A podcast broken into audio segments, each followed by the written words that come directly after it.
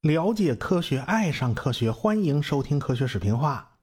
上文书讲到，瓦特搞出了带分离式冷凝器的蒸汽机，而且遇到了他一生中的贵人博尔顿。这两个人作为好搭档啊，一合作就是二十几年呢，一直到他们的后辈也仍然在合作。瓦特呀，拥有分离式冷凝器的专利啊，谁要造出来跟它类似的产品呢，都是不被允许的。这博尔顿呢，还特地跑去延长了这个专利权。分离式冷凝器的专利呢，一直到一八零零年才过期。当时在英国销售最有潜力的地方是在康沃尔，因为康沃尔有很多金属矿山，但就是没有煤矿。矿山的老板们不得不从远处运来昂贵的煤炭，他们根本就舍不得烧。所以，只有在他们的矿井里边积水实在是太多了，已经把整个矿坑都淹了，甚至都造成事故了，他们才会破例打开纽可门蒸汽机，哎，进行抽水。可是，随着矿井越挖越深呢，这个水也就越来越多，最大功率的纽可门蒸汽机都是不顶用的。所以，康沃尔地区的矿山老板们个个都在呼唤着新机器的出现。工人们也每天都在记录着煤的消耗量，因为这东西要精打细算，很贵的。这个记录日后就变成了非常有用的一个统计报告。他们听说瓦特的机器啊表现不错，一个个都来了兴趣。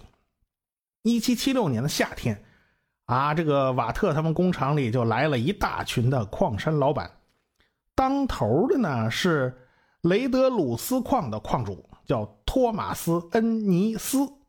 哎，他们都是康沃尔来的，他们的目标当然就是瓦特和博尔顿的工厂，那儿正在装配最新式的蒸汽机。来了一群人呐，参观了不少东西啊，问东问西啊，看什么都新鲜。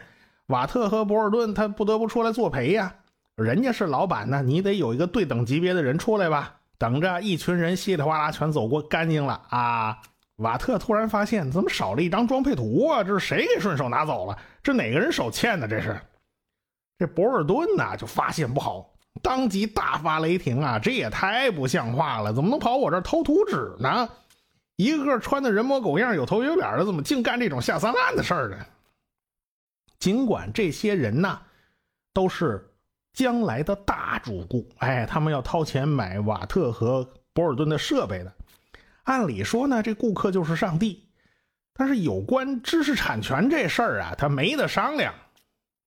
哎，所以这个博尔顿当即就给恩尼斯就写了一封信。他在信里表示：“我们不是开办一所教别人制造蒸汽发动机的学校，而是表示要由我们自己来制造。”哎，这是他原话。啊，那当然了，那教会徒弟岂不是饿死师傅？这东西哪能教给你啊？恩尼斯作为矿山大老板，他当然觉得这事儿倍儿没面子。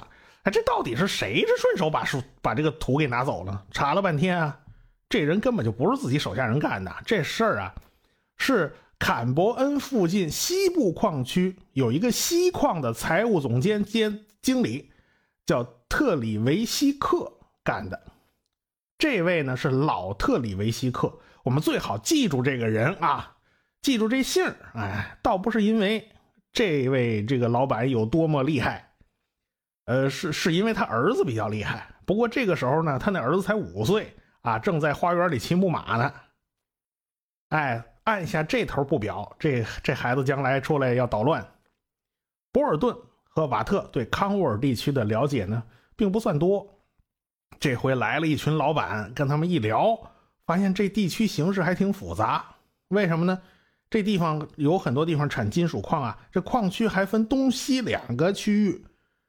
这个老特里维希克的，他是西部矿区的人。这个瓦特和博尔顿发现呢，这个西部矿区的人比较难以打交道啊。就拿这个老特里维希克来说吧，平常呃纽可门蒸汽机出了一些故障，都是他自己修的啊。我们现在企业好像也没听说过有哪位这个公司财务总监能直接冲上去修理生产线呢？这玩意儿，这不是一个行当啊，这差太远了。不过在当时。分工没这么专业啊！你瞧，这是某个经理啊，那个是财务总监，很可能前些年头还在炉子边打铁呢。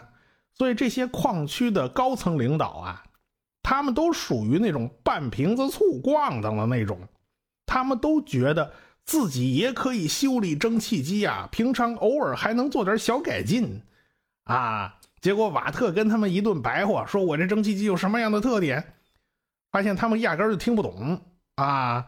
但是这帮人嘛，他听不懂，还他认为这不是自己的问题，自己听不懂，那一定这东西不重要啊。你跟我死乞白咧的说，一定是你在忽悠我。所以瓦特负责跟他们沟通啊，那技术方面的事可不都由瓦特负责吗？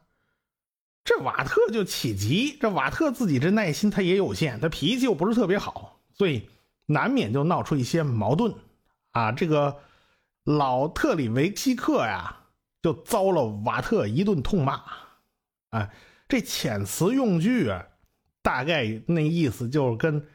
诸葛丞相骂死王朗那一句特别像啊！我从未见过有如此厚颜无耻之人啊！就就这这这话特别像，这瓦特基本上就用这句子把那老特里维希克给骂了一顿。不过呢，这老特里维希克他又不是司徒王朗，你骂又骂不死人家啊！况且你骂死他也没有什么用啊！有本事你去骂他儿子嘛，他儿子将来是你的死对头嘛，对吧？就这样啊，瓦特和博尔顿。经常跟东部矿区的人打交道啊，这个东部矿区他们比较容易沟通。东部矿区先订了两台机器，在博尔顿的工厂里面造好了零部件啊，但是装起来呢体积太大，装船啊装不了啊，都无法运输，只能分开运到矿上再安装。那瓦特就不得不跑到康沃尔郡去一趟啊，呃，于是瓦这瓦特就拉家带口带着他妻子。于一七七七年八月九日离开伯明翰，前往康沃尔亲自指挥安装这台蒸汽机。啊，我也没想通为什么瓦特要带着妻子一起出差啊？这又不是度蜜月。不过那时候好像他刚完刚完婚不久吧。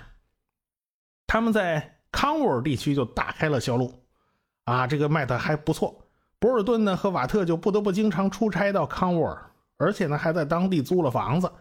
但是时间一长啊，你租房子呀、生活呀，成本就显得太高了。那瓦特和博尔顿的岁数已经渐渐都大了，他们再也不能像当年那样是个毛头小伙子，闯劲十足啊，随随随处都可以安家，这不行啊。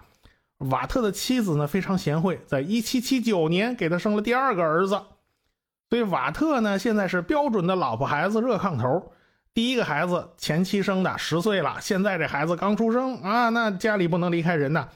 他所以不愿意长期外出出差啊。而且康沃尔当地的人总是跟瓦特讨价还价，为什么呢？他专利费他老拖着不给呀。可是瓦特这人吧，很烦谈财务方面的事儿啊。这本来都应该博尔顿的事儿啊，所以没办法，那博尔顿还得亲自跑到康沃尔来一趟。瓦特呢也对当地的工程技术人员很不满，他们本事倒是没多大，他酒量倒是不小啊，经常喝得醉醺醺的。要出了差错，这谁负责呀？那最后还不是瓦特出来收拾残局啊？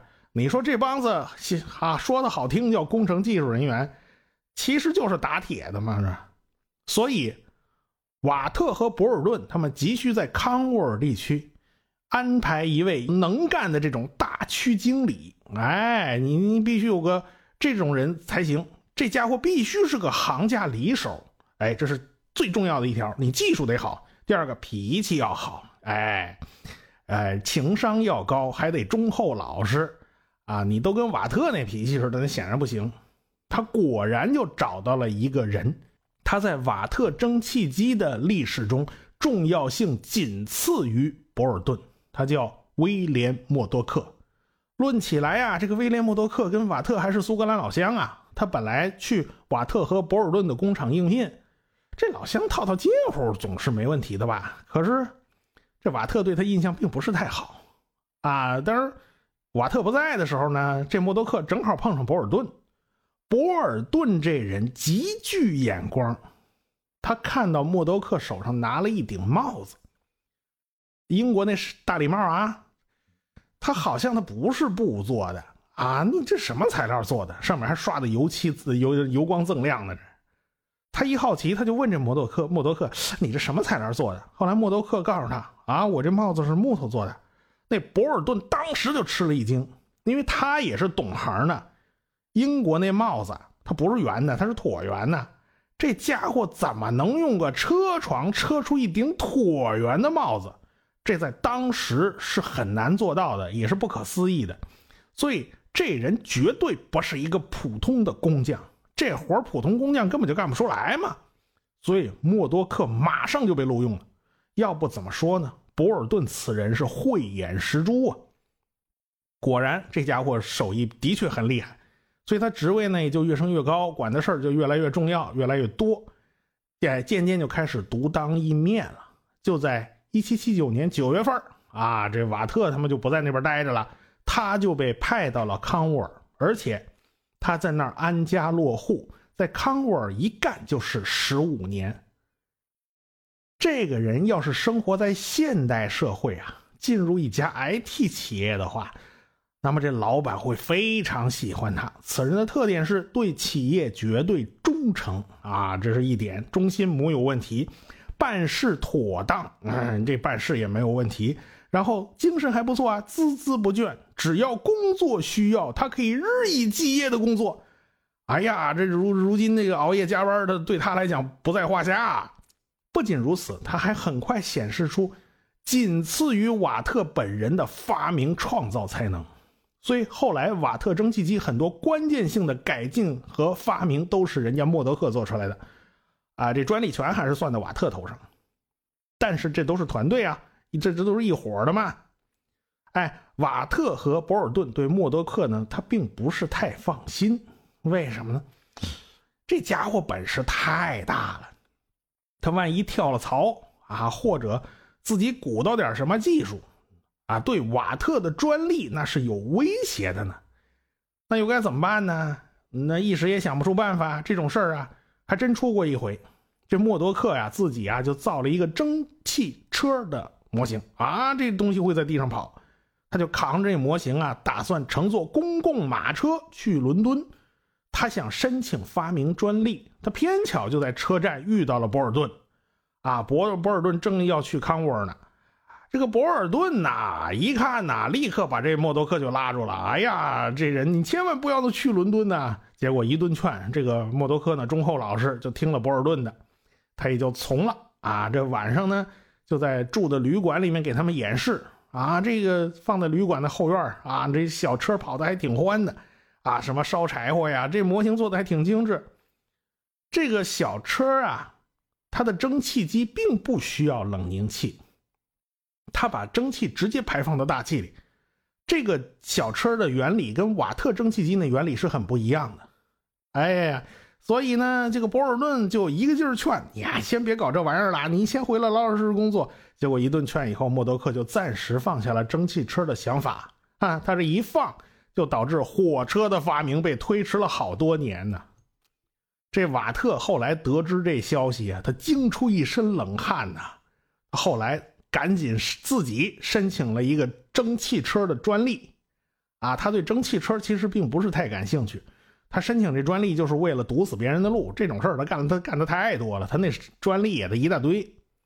与此类似，他还申请了高压蒸汽机的专利，也是为了堵死别人的路。当然了，你以为采取了这样的措施啊，博尔顿和瓦特就能舒舒服服的闭着眼点钞票？那就错了，因为康沃尔山区那那帮矿山老板们呢，都属于老赖。他死赖账，就是不肯给专利费，这事儿闹了好久。但是博尔顿呢，知道啊，叮嘱瓦特：“你别管这些乱七八糟的事儿啊，这钱的事儿我来管，你专心做好技术工作。现在最重要的一件事儿，就是想办法把蒸汽机改造成为真正的工业原动机。什么叫工业原动机？”你把那个上下抽水那动动作，你给我改成打转的啊！你打转的就可以作为工业原动机了。要不说这博尔顿极具战略眼光呢。现在瓦特的蒸汽机效率虽然比纽可门蒸汽机要高得多，但是它仍然只能用来抽水。那这怎么行呢？要想办法让蒸汽机能够直接带动各种各样的机器工具，那就必须把蒸汽机的往复运动转化成旋转运动。这个问题解决了，那就是一个质的飞跃。我们现在知道啊，往复运动转化成旋转运动最简单的办法就是连杆曲轴系统。瓦特当时呢也想采用这个办法，但是他却不能这么做。为什么呢？因为侵犯人家专利呀！这个装置被某人注册了专利了，你你不能碰。哎呀，这眼前看得他摸不得呀，这玩意儿。跟那家伙商量商量，怎么样？你这个专利是不是授权给我，我我来用啊？结果这家伙啊，狮子大开口，人家说了，你瓦特把你蒸汽机冷凝器专利跟我兑换，我就给你用。这瓦特这这玩意儿那是心肝宝贝呀，他死都不换。没办法，只能绕过去。所以在1781年，瓦特就改用了另外一个技术，叫做行星齿轮系统。这个系统是默多克设计的，就跟曲轴连杆系统相比啊，就换汤不换药，就是把曲轴换成个大齿轮啊。这连杆顶端呢有个小齿轮，那小齿轮老围着大齿轮的蹭，哎，这这就转起来了。这个系统呢简单有效，瓦特自己也非常喜欢，以至于1794年这个曲轴连杆的专利到期了，大家可以随便用了。哎，到这时候。瓦特仍然不肯换掉自己这个行星齿轮的系统，可见他对这个系统有多么喜欢。到1782年，瓦特对蒸汽机又做了重大改进，那就改造成双动式往复蒸汽机。我们以前讲过蒸汽机的基本原理啊，我们再来讲一下瓦特这个蒸汽机的基本原理，就是烧一锅开水形成蒸汽，然后把蒸汽放进气缸里。然后这气缸啊，它顶开活塞往前走，哎，在瓦特和由纽可门的蒸汽机设计中，顶开活塞并不做功，然后关闭蒸汽阀门，依照瓦特的设计，那蒸汽就被排到冷凝器里面进行冷凝，一冷凝以后，蒸汽体积急剧缩小，乃至冷凝成了液态水，于是就形成负压，把活塞给吸回来了。